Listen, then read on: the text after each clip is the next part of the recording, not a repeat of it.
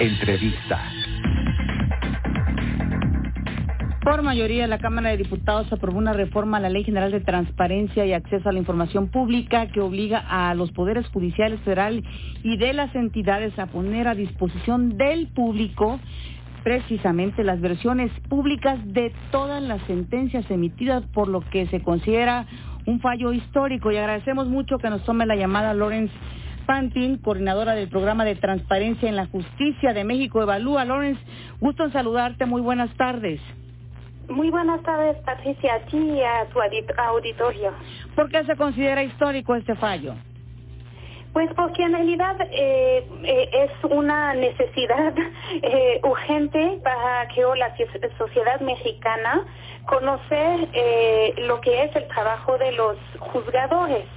Y el tema es que hasta ahora, al no tener acceso a las sentencias de los juzgados y tribunales, eh, obviamente era una gran dificultad para los ciudadanos eh, saber cómo funcionan eh, estos, estos juzgados y tribunales y entender cuáles son los criterios con los que los jueces y magistrados toman sus decisiones.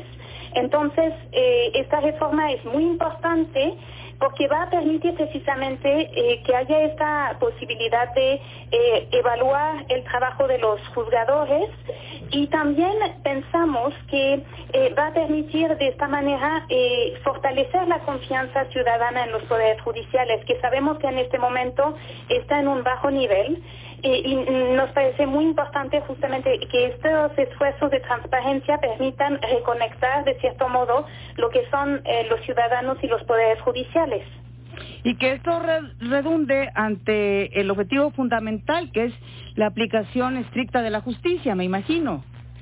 Sí, la idea es que precisamente eh, si tenemos acceso a las eh, sentencias judiciales podamos saber si en realidad eh, cumplen con los criterios, eh, si los, eh, los criterios que de hecho aplican los juzgadores son coherentes entre sentencias y siempre aplican los mismos criterios. Si no fuera el caso, podrían ser, digamos, indicios quizá de que haya corrupción. Este, también es importante poder analizar si las sentencias eh, que emiten eh, los juzgadores no conllevan prejuicios o, o, prácticas discriminatorias, digamos, hacia ciertos grupos. Entonces, por esto, el hecho de tener eh, esta posibilidad de conocer las sentencias, este esfuerzo de transparencia nos parece fundamental para precisamente mejorar la calidad de la justicia, de la impartición de justicia en el país. Así es. Eh, y de hecho, sí, sí, adelante. de hecho eh, nos parece una excelente noticia, pero hay que señalar también que el, trabajo no se acaba aquí, porque obviamente cuando se reforma una ley o se aprueba una ley, pues eh, es un paso, pero sabemos que luego en la implementación está muchas veces la, la clave de todo. Y allí lo importante es que los poderes judiciales eh, hagan un gran esfuerzo para publicar estas sentencias en eh, plataformas que sean de fácil acceso eh, para los ciudadanos y que permitan una búsqueda rápida y por palabras claves, de tal modo que realmente sea un esfuerzo que sirva de algo. Eh, porque en la actualidad algunos poderes judiciales sí publican sus sentencias, pero lo hacen eh, mediante herramientas que a veces no facilitan el acceso en realidad al, al contenido. Así es. Entonces lo importante es que además de que se logre, se logró esta reforma, la aplicación pues se dé de forma inmediata, que haya una concientización de todos los de todos los poderes judiciales.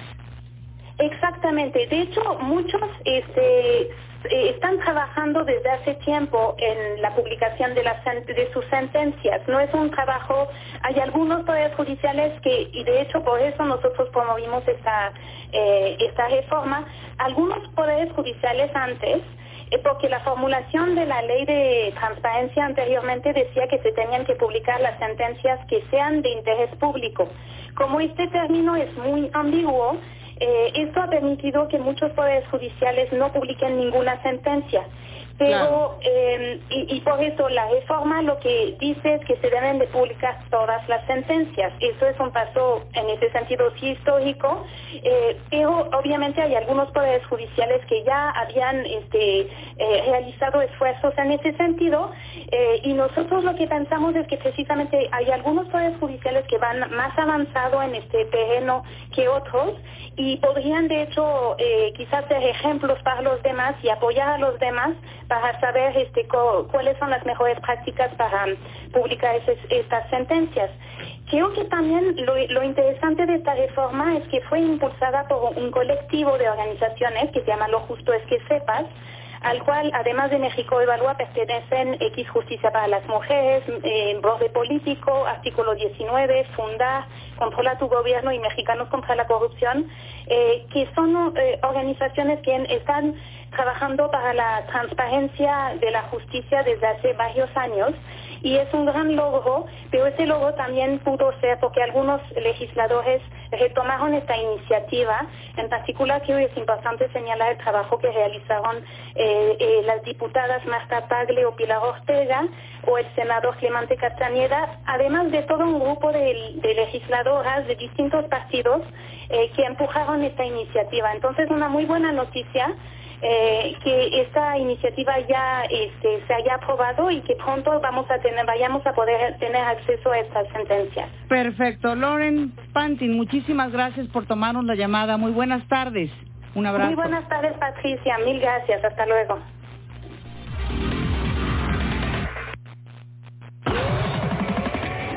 Mundo. Sugiere el presidente Donald Trump aplazar las elecciones